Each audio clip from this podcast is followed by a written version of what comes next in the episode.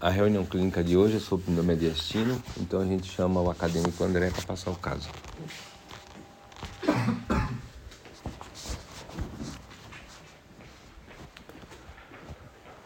Bom dia, meu nome é André, do, sou do quarto ano de medicina e hoje vou apresentar o, o caso clínico sobre pneumomediastino espontâneo.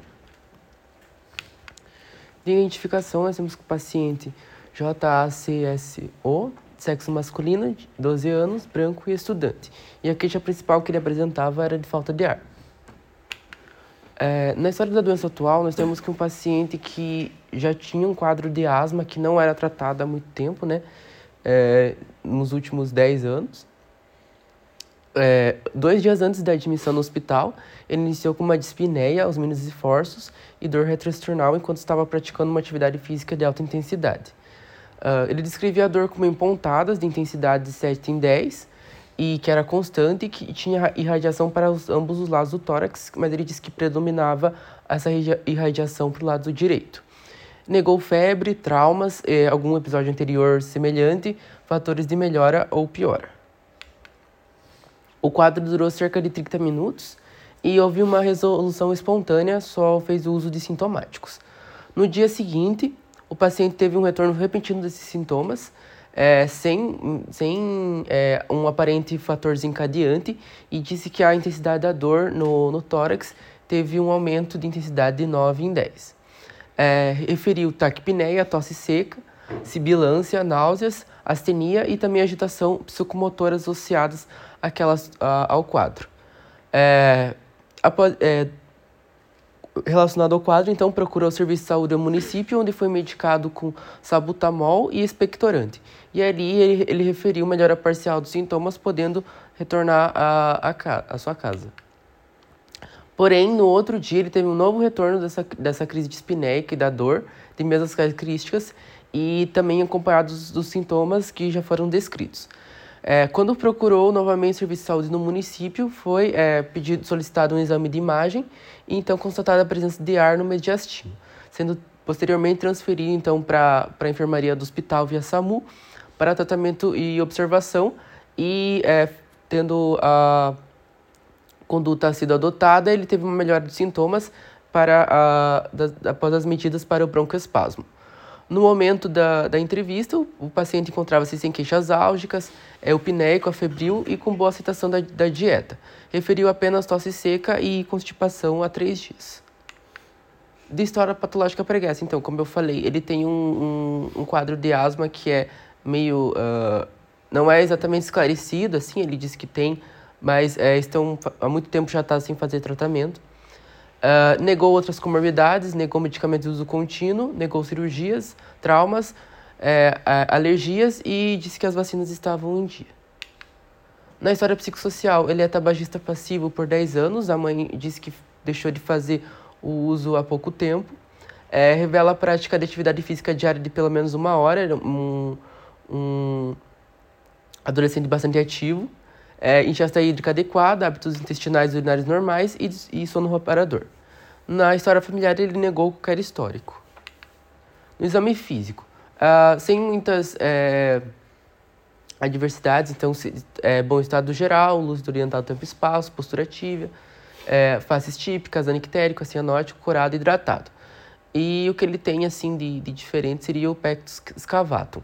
Nos sinais vitais, dentro da normalidade, frequência cardíaca 73, frequência respiratória 18, pressão, é, pressão arterial 109 por 55, temperatura 36 por 4 e a saturação estava em 98. Aqui as fotos do pectus escavato. É, no restante do exame físico também é, não houve muitas é, coisas é, diferentes. No geral, tonicidade muscular preservada, linfonodos não palpáveis, pupilas fotoagentes bilaterais. No aparelho cardiovascular, é, as bolhas eram rítmicas e normofonéticas, é, em dois tempos, não tinham sopros. Apenas o aparelho respiratório, que a gente encontra um, um murmúrio vesicular reduzido e uh, sibilos esparsos bilaterais. Mas o paciente encontrava-se eupneico sem é, indicações de esforço respiratório no restante do, do exame físico sem é, alterações. exceto pelos ruídos hidroaéreos hipoativos, né, que provavelmente são relacionados ao fato do paciente estar constipado há alguns dias. Então, nos exames de imagem, na, na tomografia que foi solicitado no primeiro dia, foi observado o pinômeno, é, mínimo pneumotórax bilateral e um pequeno mediastino que foi indicado aqui pela seta. É, no dia 3, foi repetida a tomografia é, de tórax e não houve alterações é, em relação ao exame prévio, é, revelaram os mesmos é, achados, que era o, o pneumomediastino leve e o pneumotórax bilateral é, pequeno. Nos exames de laboratório, nós encontramos que, no geral, não houve muitas alterações, apenas uma elevação dos leucócitos nos dois primeiros dias, com desvio para os segmentados e neutrófilos. E também o PCR estava elevado no primeiro dia, mas no, a gente pode perceber que a né, paciente jovem a função foi é, rapidamente restabelecida, né, não houve é, problemas em relação aos, às provas de laboratório. Então, de hipóteses diagnósticas, nós temos o pneumomediastino espontâneo leve e, né, é, como uma causa subjacente, a asma não controlada. Como conduta, optou-se pelo manejo conservador, porque por ser um pneumomediastino pequeno não há indicação de intervenção cirúrgica, e o acompanhamento ambulatorial para asma, por ser um fator de risco para o, o pneumomediastino. É, como prescrição, é, prescrição foi indicado hidrocortisona, salbutamol, é, piperacilina, tazobactam, bromopida, é, dipirona e tramador, tramadol. No caso, só se caso de dor intensa, né? E, e bromopida e dipirona, a dipirona era para evitar febre e a bromopida é mais é, para sintomático, né? Seria isso. Alguém tem alguma questão? Não? É, eu, eu vou perguntar aqui para o André, é, qual a relevância né, de você ter, ter, já desde o início, né, comentado sobre o, o fato da, da asma dele? É, então, tem muitos estudos que falam que é, entre os fatores de risco da, da, a, do pneumomediastino está a asma, né? Então, pacientes que a gente observa já que pacientes que é, um, um, número expressivo de pacientes que, é, que tem, desenvolve pneumomediastino, pneumomediastino espontâneo, que é aquele que não tem traumas, não existe um, um fator desencadeante é, claro, é, tem asma e, tá, e, e, a gente considera então que se um paciente tem uma asma descontrolada, ele pode estar num, num risco maior de desenvolver o pneumomediastino. Por quê? Uh, em, eu acho que está relacionado ao broncoespasmo, que uh, o, o broncoespasmo, acredito que faça uma pressão negativa ali no, na, na, na, na cavidade e possa é, abrir espaço para que é, haja ar ali na, na, na cavidade mediastina. Do, do... Com a pressão dentro do, dos alvéolos e a passagem de ar muito restrita, porque vai produzir o, o broncoespasmo, o ar ali dentro, a pressão dentro do ar, ele pode, pode romper. E nessa ruptura levar ao pneumodiastino. Acúmulo de ar no é. Qual a importância que você colocou do, do tórax escavado? Então, eu não achei evidências assim de, de, de, de, de estudos falando que falando que o pectus escavatum tinha uma relação direta assim com o pneumomediastino. Mas é, acredito que também pode estar relacionado e aqui eu trouxe principalmente por, pelo caso porque como no geral a ectoscopia dele era bem normal, eu trouxe mais como um achado de, de, de, de interesse, assim. Mas eu não achei nenhuma relação direta entre os dois, mas eu acredito também pode estar relacionado, porque uh, o, o pectus cavatum pode contribuir para aumentar também a pressão interna no, na, na, na cavidade torácica não tem relação nenhuma. Uhum. E, e, por que que se forma?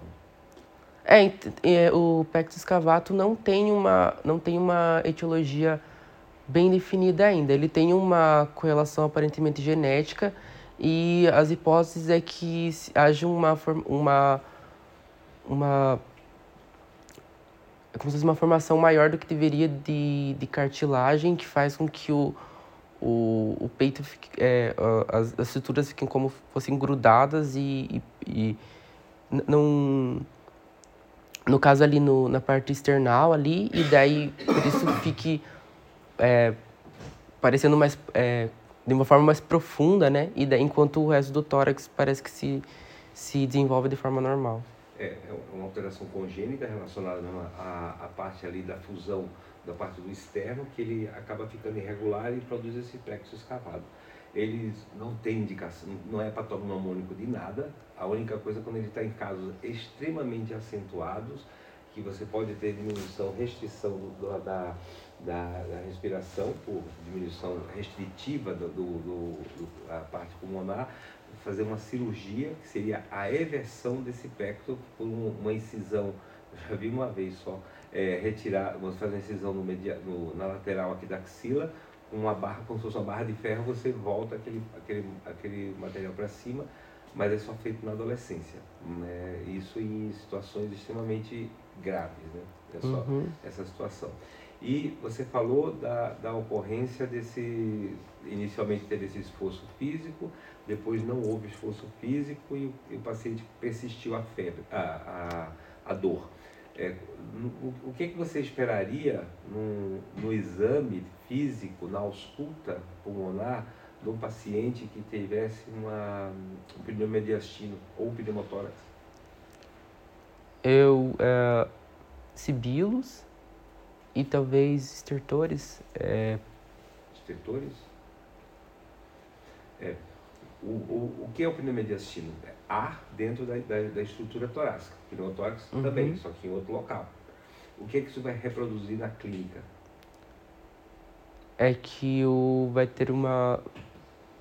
O pulmão vai estar. Tá, é, os órgãos do mediastino podem estar tá comprimidos, né? Porque vai ter Sim. um espaço ali que vai ter ar onde não deveria. Tá, e, mas na clínica, você chegou o paciente para você e você vai observar o que, que você observaria num paciente que tivesse um pneumotórax ou pneumodiastino? Geralmente vai estar dispneico e com dor. Eu, o senhor diz assim no, no, exame, no exame físico, uh,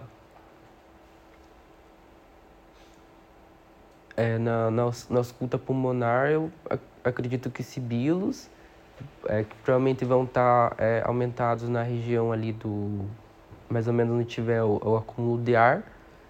Não. E, não? se o ar está dentro da cavidade e o pulmão não expande, então quando você pede para o paciente inspirar, você tem o quê?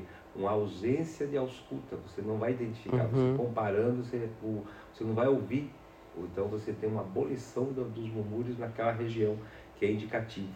E é, isso na ausculta pulmonar. E, e, e no, assim, além da, do quadro da, da taquipneia, dores, aí sim, mas o que, que você pode mais também identificar no exame físico de um paciente com pneumotórax.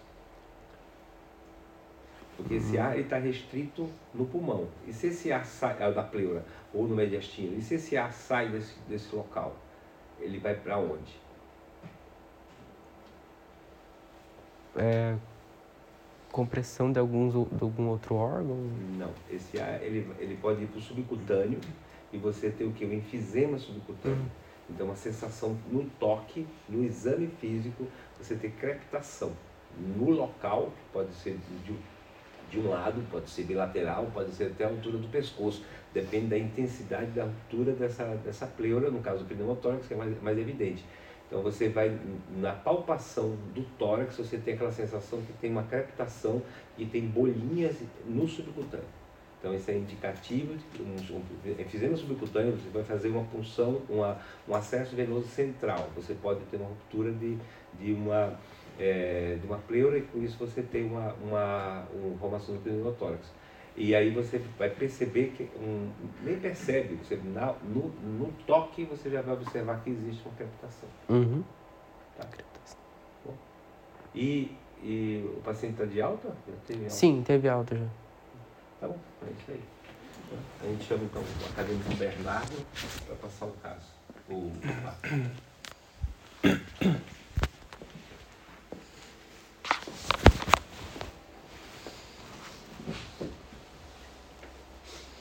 Bom, então bom dia a todos. Deixa eu pegar um... onde é que tá o passador.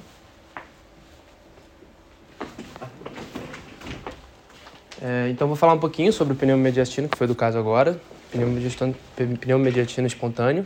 Também tem esse nome de síndrome de Raman. Acho que é assim que fala, a gente vai ver ali depois. Então, só um sumário aqui de apresentação, são dois artigos que eu vou apresentar. Um é um relato de caso também, só para complementar e sedimentar um pouquinho mais do conhecimento. E aqui, primeiro vai ter introdução, métodos, resultados e discussão. No último, eu coloquei um algoritmo que eu peguei numa imagem na internet só para balizar o, a conduta. Então, esse é o primeiro artigo. Foi publicado nessa revista Recimundo. É, o autor Carlos André Vilão Navas e colaboradores. Né? Então, pneumotórax, pneumomediastino, pneumopericárdio e enfisema subcutâneo é o título do artigo. É, então, ele traz como definição dessas patologias é, a presença de ar livre nos espaços relacionados, como a gente já viu agora no caso. Essa condição, todas elas são geralmente autolimitadas, só que existem algumas possíveis complicações. São raras as complicações, já é uma condição rara, e as complicações dessa condição também é, são difíceis de acontecer quando é um pneumomediastino espontâneo. Então, pneumomediastino hipertensivo e pneumotórax hipertensivo, que é quando a pressão na cavidade fica alta e isso pressiona é, estruturas dentro da que o André até comentou, dentro do tórax, e isso pode causar repercussão hemodinâmica, repercussão respiratória também. E outra complicação é a ruptura esofágica pela pressão ali dentro, e aí tem complicações de infecção e outras coisas. Na introdução do artigo, ele traz como motivo da realização do, do, desse artigo que, durante a pandemia de Covid, começou a ter na literatura alguns relatos de casos dessas complicações associadas à infecção do Covid-19. Então aqui só uma imagem, não é do artigo, coloquei as fontes ali. Aqui a anatomia do mediastino, só para a gente lembrar que tem o anterior, mediastino médio e posterior. E ali já um resuminho de como que seria o que aconteceria na, na, na fisiopatologia, foi o que o doutor explicou. O rompimento ali dos alvéolos é, passa ar ali pela, pelas bainhas broncovasculares e aí forma o pneumomediastino e esse pneumomediastino pode se complicar se for para outros espaços. Então pode virar um pneumotórax, um efizema subcutâneo, é, pneumopericárdio e pneumoretroperitônio e depois um pneumoperitônio também. Então, como que a literatura traz o que é a fisiopatologia? Ele chama de efeito Mecklin. É alta pressão intraovelar, que vão ter alguns fatores, que eu vou falar no próximo slide. É, por essa alta pressão, ocorre uma ruptura dos alvéolos perivasculares. Aí, essa ruptura, o ar disseca as bainhas broncovasculares e isso acaba acontecendo o pneumomediastino espontâneo. Então, a alta pressão é o que vai causar. Então, fatores que vão aumentar a pressão intratorácica são esses. É, e aí acabam sendo fatores de risco para o pneumomediastino, né, associado. Exercício físico intenso, estava no caso do André. É, trabalho de parto, barotrauma, mergulhos, pelo aumento da pressão também, tosses intensas, vômitos, asma e uso de drogas também. Então, a apresentação clínica dessa, dessa patologia, dor torácica, normalmente de início abrupto, porque é quando o ar disseca ali as estruturas, dispneia, o sinal de Raman, que é esse médico aí do lado, por isso que tem o nome dessa patologia, que é uma crepitação ausculta, não necessariamente do, do coração nem do pulmão, mas normalmente na borda external esquerda, junto com a sístole. Não é uma crepitação junto com a respiração, é uma crepitação junto com a sístole, crepitação tipo um barulhinho de papel amassando, passando o esteto no, no tecido. Além disso, crepitação e palpação, que o professor estava comentando. E rinolalia, que é quando a voz fica fanha, então, pode ter presença de ar ali no, no tórax, pode causar esse sintoma também. O diagnóstico vai ser baseado na clínica, se for compatível. Não é uma clínica tão específica assim, então pode ser um diagnóstico pela clínica é, não tão fácil. O que vai ajudar muito vai ser a suspeição por histórico dos fatores de risco que eu citei antes, então fatores que aumentam a pressão alveolar. E vai ser baseado em exames de imagem para confirmar. Raio-X, tanto de PA e perfil, e tomografia de tórax.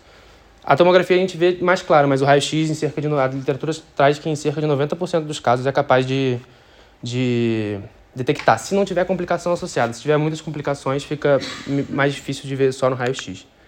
Então aqui eu trago duas radiografias. Essa aqui é que já está no artigo mesmo. Então a gente consegue ver aqui. Esse tá apontando, né? Tem a presença tipo de um saquinho aqui em volta do, do, do pericárdio, né? Aqui também a traqueia desviada.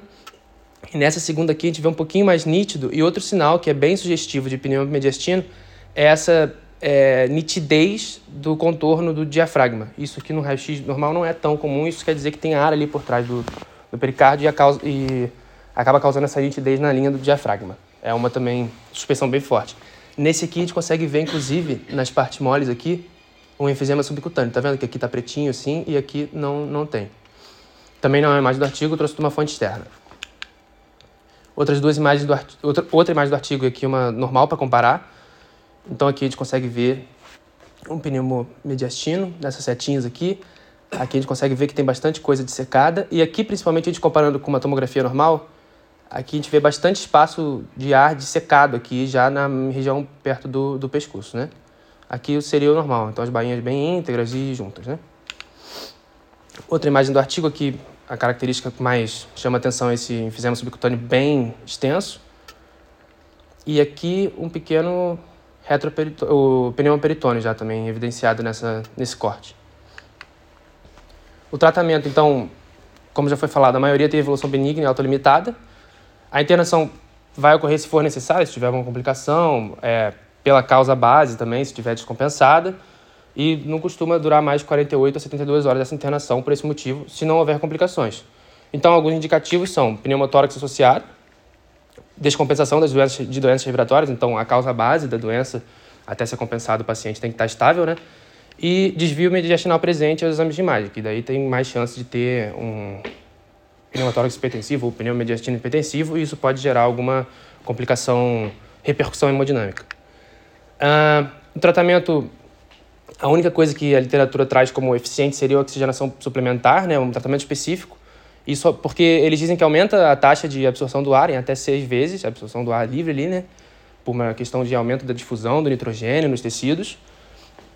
E é baseado na definição da etiologia secundária. Se você não tratar a etiologia secundária, esse paciente continua em fator de risco isso pode acontecer novamente.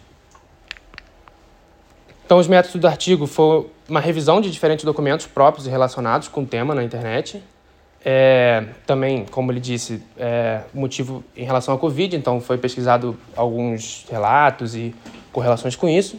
E para esse para esse efeito ele só diz como que é uma ferramenta acadêmica que usou ferramentas acadêmicas que tratam especificamente. Então, o Google Acadêmicos, ele não especifica nenhuma que ele utilizou no, no artigo, né? Mas esse tipo de, de, de ferramenta que a gente tem, PubMed, essas coisas. Nos resultados, então, é, ele traz que no, nos pacientes com Covid-19, né, a, fisio, a provável fisiopatologia é porque a, a, a Covid causa um dano alveolar difuso, então isso vai aumentar a, a chance de. vai aumentar a sensibilidade dos alvéolos e aumenta a chance de acontecer essa, esse rompimento. Barotrauma em relação à ventilação mecânica, então com, com PIP alta, que é a pressão no final da expiração, né? Então isso vai aumentar a pressão nos alvéolos e muitos pacientes de Covid ficaram entubados, né? E a tosse também, os excessos de tosse que tem na, na Covid também ficam como um fator de risco.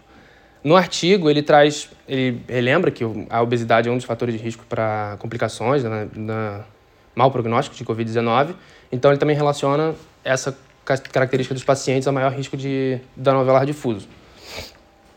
E nos resultados, ele também só cita rapidamente uh, o que, que seria os pneumomediastino e pneumopericárdio secundário, né? Então, causado por trauma, perfuração esofágica, infecção, porque as bactérias podem produzir ali, não um ar do pulmão, né? Mediastinite, que seria infecção, cirurgias e tem outras causas também. Cirurgias também podem causar. Então, nos resultados, ele traz como uma suposição que os níveis de LDH podem ter o valor preditivo para pneumomediastino espontâneo. Ele correlaciona isso porque no surto de SARS de 2004, lá na China, tiveram artigos que relacionaram o alto nível de, de LDH a, um, a ocorrência de pneumo mediastino espontâneo. Então, se alguns estudos que saírem correlacionarem isso também na Covid-19, isso pode ser um futuro, um provável é, índice de valor prognóstico da Covid. Uh, ele também traz que isso pode ser uma manifestação tardia da Covid, então o paciente já recuperado da, da, da infecção, é, duas semanas depois disso, pelos danos que tiveram, ele pode ocorrer. Ele também correlaciona isso com pacientes que tiveram isso na SARS de 2004, não com relato de Covid-19. E ele traz também uma observação que é a dificuldade de realização de exames no contexto da Covid. Tipo, o raio-X, como, como eu comentei antes, o raio-X ele é capaz de, de, de, identificar, mas nem, não, não sempre vai. É, a tomografia é mais visível, né? Só que no contexto da infecção, é arriscado você tirar o paciente que está infectado para ir para outros lugares fazer uma tomografia, ele traz isso no, no artigo como observação. Então, a conclusão é, é uma condição rara, gente tem que pensar nos diagnósticos diferenciais, pela clínica ter, ter semelhança com alguns. Exames de imagem são essenciais para confirmar, né? Evolução benigna e a gente precisa descartar, descartar outras patologias. Então, as referências desse primeiro artigo. E aqui vamos passar para o segundo artigo, que é um relato de caso que foi publicado na Ata Radiológica Portuguesa, com o título Pneumomediastino Espontâneo, com a autora Luiz Amado Costa e colaboradores. Então, é um paciente sexo masculino, 17 anos, ele chega à emergência com história de dor, torácica, dor no tórax e no pescoço, disfagia e dispneia há um dia. Ele era usuário de tabaco e maconha, se apresenta febril, eupneico e estava hemodinamicamente estável. A única coisa que tem de alteração nos laboratórios é a elevação da proteína de PCR, né, proteína C reativa. E aqui são os achados do, dos exames de mais. Então, raio-x de tórax e lateral do pescoço também. Então, aqui ele coloca na setinha o, o pneu mediastino, a gente consegue ver também um pouquinho de, de ar aqui. E, como eu falei, o diafragma está bem delineadozinho. E nessa de lateral de pescoço tem um efizema pré-vertebral aqui. Nessa linha também dá para ver. Na TC, então aqui dá para ver nas partes mole bastante efizema subcutâneo, que é bem nítido também. Tá um corte um pouquinho mais posterior, né? Aqui também tem presença de ar perto dos vasos pulmonares. E aqui também a gente consegue ver o pneu mediastino. Com essa presença de ar aqui também. Então, esse paciente foi hospitalizado, o tratamento foi repouso no leito, analgésicos e oxigenoterapia de alto fluxo, que é o tratamento que a gente comentou antes, né? Teve melhora clínica no dia seguinte e recebeu alta. É, foram feitas radiografia de acompanhamento que mostraram a resolução do pneumo mediastino. Então, a discussão desse, desse artigo, é, ele só traz de novo a definição, presença de ar livre no, no mediastino, né? Pode ser espontâneo ou secundário, aqui se repetindo um pouco, uma condição rara. Aqui ele traz uma incidência de 1 em 30 mil pacientes que chegam na emergência e aqueles fatores de riscos que estão bastante relacionados que a gente comentou antes. É, eles trazem que, no caso desse paciente, o fator de risco que eles acreditam é que o paciente era usuário de maconha. É, e eles relacionam, porque já foi descrito a ocorrência de pneumomediastino espontâneo em relação à inalação de drogas psicoativas e como cocaína e maconha. Como que é o, o mecanismo disso, né? Eles relacionam com a inalação profunda, seguida de uma manobra de valsalva, que, que aumenta a pressão intratorácica. Uh, ele traz que esse raio-x de acompanhamento tem que ser realizado para ver a evolução da doença e ele realmente, ele geralmente se, se estabiliza e volta ao normal o, as estruturas em uma semana, que reabsorve ali, né, o, o ar. E ele pode recorrer em aproximadamente 5% dos casos. É o que esse artigo traz como risco de recorrência do pneu mediastino espontâneo. Aqui é a segunda referência desse relato de caso. E esse aqui que é o algoritmo, aqui que é o foco principal de hoje, que é o pneu mediastino espontâneo. Então, a conduta auto-observação e segmento após uma semana, que você, a gente vê se o ar, que é o tempo que tem, né, para o ar absorver. E aqui é mais título de curiosidade, se quiserem ver depois, com complicações, quando tem outras coisas relacionadas, quando é secundário, quando tem trauma grave. E aí faz o tratamento da causa, como cirurgia para drenar ou antibiótico terapia. É isso. Alguém tem alguma dúvida? Não. Bom, eu ia perguntar para o Bernardo, é, você falou do tratamento é, aí, expectante, expectante, expectante. E se for cirúrgico? Tem que fazer uma drenagem de, de mediastino, o que eu vi como é bem raro de acontecer, mas o que eu vi como técnica é como se fosse um dreno de tórax, né? Só que eles costumam fazer aqui na incisura mediastinal.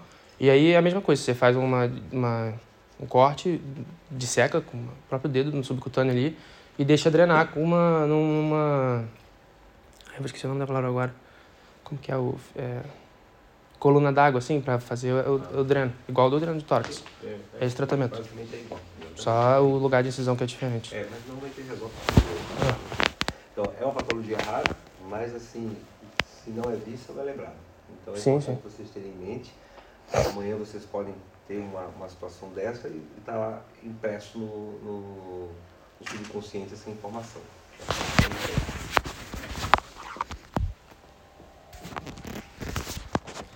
Então a gente encerra hoje então a, a nossa reunião clínica.